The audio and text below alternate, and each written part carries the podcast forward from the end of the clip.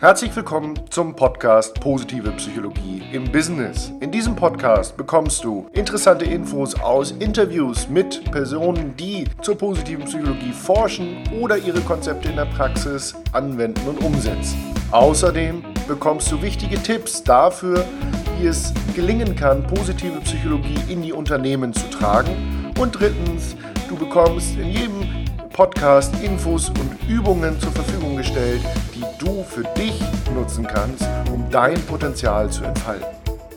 Ich freue mich darüber, dass du dabei bist. Mein Name ist Markus Schweikert und ich wünsche dir viel Spaß bei der heutigen Folge. Hallo und herzlich willkommen zu unserer neuen Podcast-Folge, einem Spezial, das nochmal aufbaut auf Folge Nummer 4, unserem Interview mit Professor Dr. Anke Turner. Und ich möchte besonders nochmal auf die letzten 10 Minuten dieses Interviews eingehen. Wenn du es also noch nicht gehört hast, dann empfehle ich dir nochmal Folge 4 runterzuladen und besonders die letzte Viertelstunde nochmal zu hören, denn dort kommen wir sehr explizit auf Themen wie Selbstverantwortung auf dem Weg zum Glück ähm, zu sprechen. Und ein Zitat, das wir auch benutzt haben, ähm, das ähm, ja unser Interviewgast äh, dort gebracht hat, war Happiness lies within, also das Glück liegt in uns selbst. Aber der Punkt, und darüber möchte ich heute sprechen, ist ja das ist leicht gesagt. Wie kommen wir jetzt zu diesem Glück?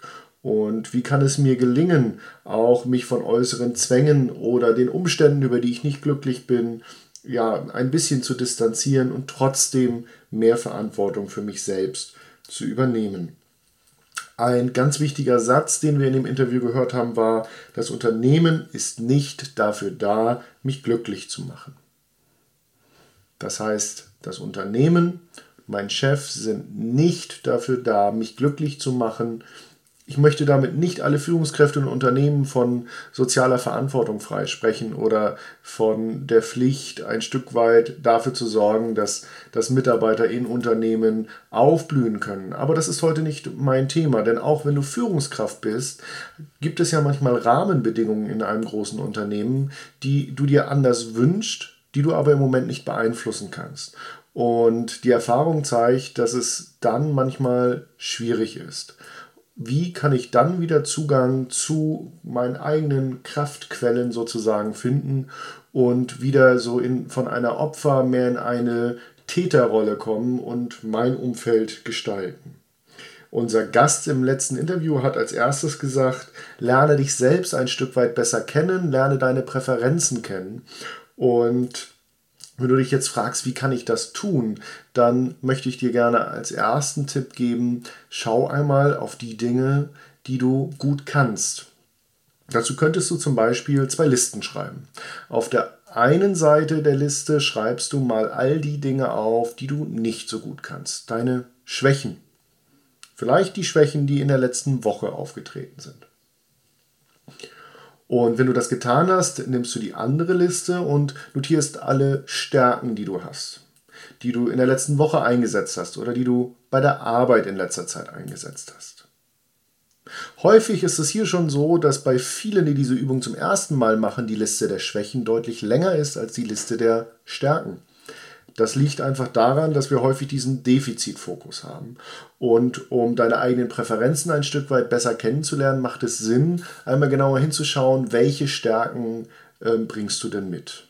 Und dafür gibt es natürlich hilfreiche Tools, die dir dabei ähm, Unterstützung bieten. Allen voran aus der positiven Psychologie gibt es ja drei Stärkenkonzepte. Das, mit dem ich am meisten arbeite, ist das Via-Charakterstärkenmodell zu dem es auch die Stärkenkarten ähm, gibt, die ich äh, entwickelt habe und die ich gerne in Coachings und Workshops einsetze.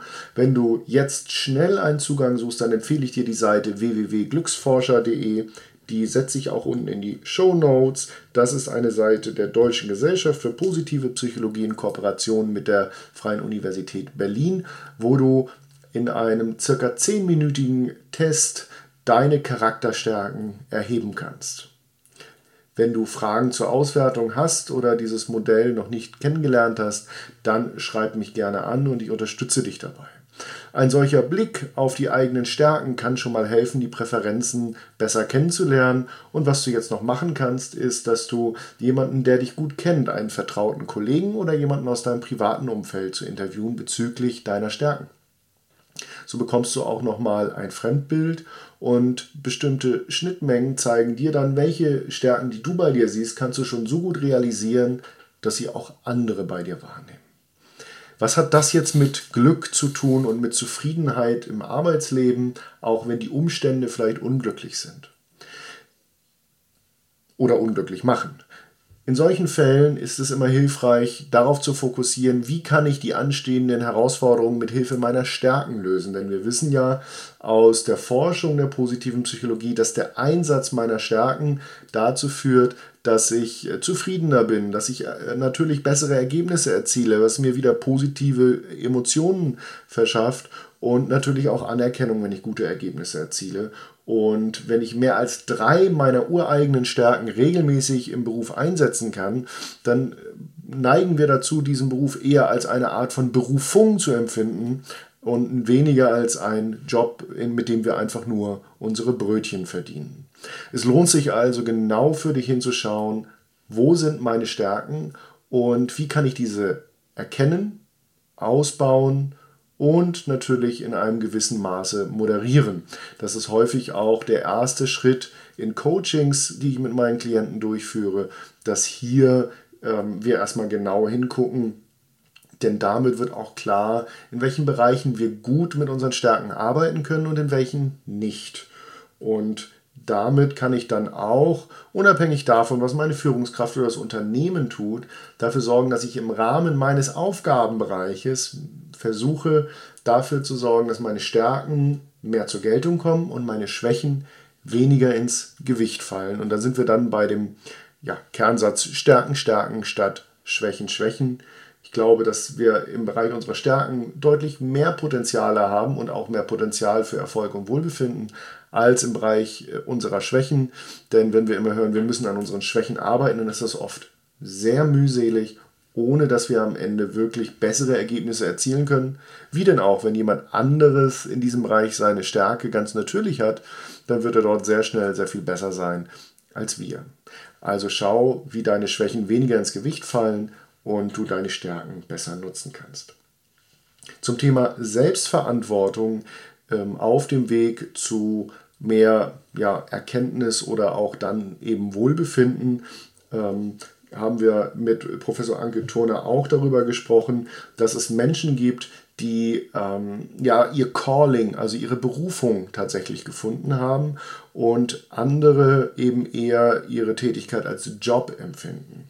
Wenn ich meine Tätigkeit als Job empfinde, dann bin ich eher jemand, der äh, arbeiten geht, um Geld zu verdienen und damit ähm, ja quasi die, die Ressourcen, das Geld aufzubauen, das ich brauche, um mein Leben außerhalb des Berufs leben zu können. Ich brauche also ein bisschen finanzielle Sicherheit und wenn ich die habe, werde ich wahrscheinlich auch nicht mehr dafür tun, um zum Beispiel im Beruf aufzusteigen. Ähm, und ich könnte mir durchaus vorstellen, dass ich eigentlich was ganz anderes machen würde, aber ich verdiene mit diesem Job nun mal mein Geld. Es ist also eine Notwendigkeit, arbeiten zu gehen, genauso wie ich atme oder schlafe. Und ähm, hier äh, ist häufig der Wunsch mit verbunden, dass bei der Arbeit die Zeit schneller vergeht und ähm, dass ich mich sehr darauf freue, endlich wieder Wochenende zu haben oder Urlaub. Und wenn man bedenkt, wie viel Zeit wir bei der Arbeit verbringen, dann finde ich das immer, empfinde ich das immer ein bisschen als Einschränkung, denn ähm, es wäre doch so viel besser, wenn wir unseren Job auch ähm, genießen können oder die Tätigkeit dort. Und der Ansatz über die Stärken, den ich eben thematisiert habe, der kann dir hier einen hilfreichen Ansatz bieten. Ähm, die zweite Gruppe, ähm, die wir thematisiert haben, das ist die Gruppe, die den Beruf eher so als Karriereleiter verstehen. Das heißt, ähm, ich gehe davon aus, dass ich in wenigen Jahren nicht mehr die gleiche Tätigkeit habe, weil ich mich weiterentwickeln will, weil ich eine höhere Stufe erklimmen will, weil ich bestimmte Ziele habe, die zum Beispiel eine höhere Verantwortung beinhalten oder die bedeuten, dass ich ähm, ja auch mehr Prestige erlange durch bestimmte Titel, durch mehr Gehalt, ähm, durch entsprechende Luxusgüter vielleicht auch. Und ähm, die Anerkennung ist hier vor allem ähm, im Zusammenhang mit dem Wettbewerb mit den Kollegen quasi der, der zentrale Treiber. Und dann gibt es noch die dritte Gruppe, die ihren Beruf eben als Calling, also als Berufung empfindet. Es ist also ein wichtiger Teil des Lebens, die Arbeit. Und es tut gut, ähm, das zu tun in der Arbeit, was ich in der Arbeit tue. Und weil ich das tue, gibt mir das auch ja einen wesentlichen Teil in meinem Leben, der mir fehlen würde ohne diese Tätigkeit. Und ähm, deswegen bin ich dazu geneigt, auch immer anderen davon zu erzählen, was ich tue und wie ich darin aufgehe. Ich äh, nehme häufig meine Arbeit auch mit, also so richtig Feierabend gibt es dann vielleicht gar nicht, wenn ich in diese Kategorie falle. Und ähm, ich habe auch viele Freunde, die in die ähnliche Richtung denken, die vielleicht eine ähnliche Haltung haben und die genauso wie ich ähm, sich sehr stark damit identifizieren, was, äh, was ihre Arbeit betrifft. Das heißt, hier ist ein großer Teil von Selbstverwirklichung mit enthalten. Und ähm, es fällt mir vielleicht auch schwer daran zu denken, wenn ich diesen Job irgendwann mal aufgeben müsste. Das sind also die drei Kategorien Job, Career, Calling. Und jetzt schau du mal für dich, wie du deine aktuelle Tätigkeit bewertest. Ist es vielleicht eine Tätigkeit um zu, also um irgendetwas in Zukunft zu erreichen? Ist es eine Tätigkeit, um deine Freizeit zu finanzieren? Oder ist es etwas, was für dich auch ein Stück weit Selbstverwirklichung bedeutet? Man hat festgestellt, dass über alle Berufsgruppen äh, im Schnitt die Menschen ein Drittel, ein Drittel, ein Drittel auf diese drei ähm, Gruppen verteilt sind und dass auch innerhalb einzelner Berufsgruppen eine ähnliche Verteilung vorherrscht. Und das finde ich räumt mit einem Vorurteil auf, das wir ähm, haben, auch wenn es hier natürlich noch mehr Forschung braucht, um das genauer zu beleuchten. Aber man könnte ja meinen, dass zum Beispiel jemand, der Pastor ist oder so, ähm, dass diese Menschen alle im Bereich Calling sind. Aber es gibt auch unter Putzkräften zum Beispiel Menschen, die ihren Beruf nicht als Job empfinden, sondern als Karriereleiter oder eben als Berufung. Und ich finde, das kann Mut geben, dass wir einfach durch die Art und Weise, wie wir unseren Job identifizieren, wie wir ihn äh, beschreiben und wie wir ihn deuten, äh, auch äh, in der, aus der Selbstverantwortung heraus etwas für unser Wohlbefinden und unsere Lebensqualität letztendlich tun können. Zusammengefasst also, schau mal, in welche Gruppe du gehörst ähm, und identifiziere mal deine Präferenzen, beginne mit, dein, mit deinen Stärken, zum Beispiel mit dem Charakterstärkentest, den du auf www.glücksforscher.de findest. Und schau, wie du deine Stärken verstärkt im Beruf einsetzen kannst, um hier vielleicht ein Stück näher in Richtung Calling, also Berufungsempfinden zu kommen. Und äh, übernimm dort ein Stück Verantwortung dafür, wie du deine Tätigkeit ausfüllst, nämlich indem du deine Stärken anwendest. Du könntest zum Beispiel damit anfangen, dir zu überlegen, für eine deiner Stärken jede Woche eine neue Art und Weise der Anwendung bei der Arbeit zu identifizieren. Bei dieser Anwendung und bei dieser Übung wünsche ich dir viel Freude und hoffe, dass sie dir neue Erkenntnisse bringt und ich freue mich, wenn du mir über deine Erfahrungen schreibst oder noch Anregungen und Fragen an mich richtest, auf die ich in den nächsten Folgen eingehen kann.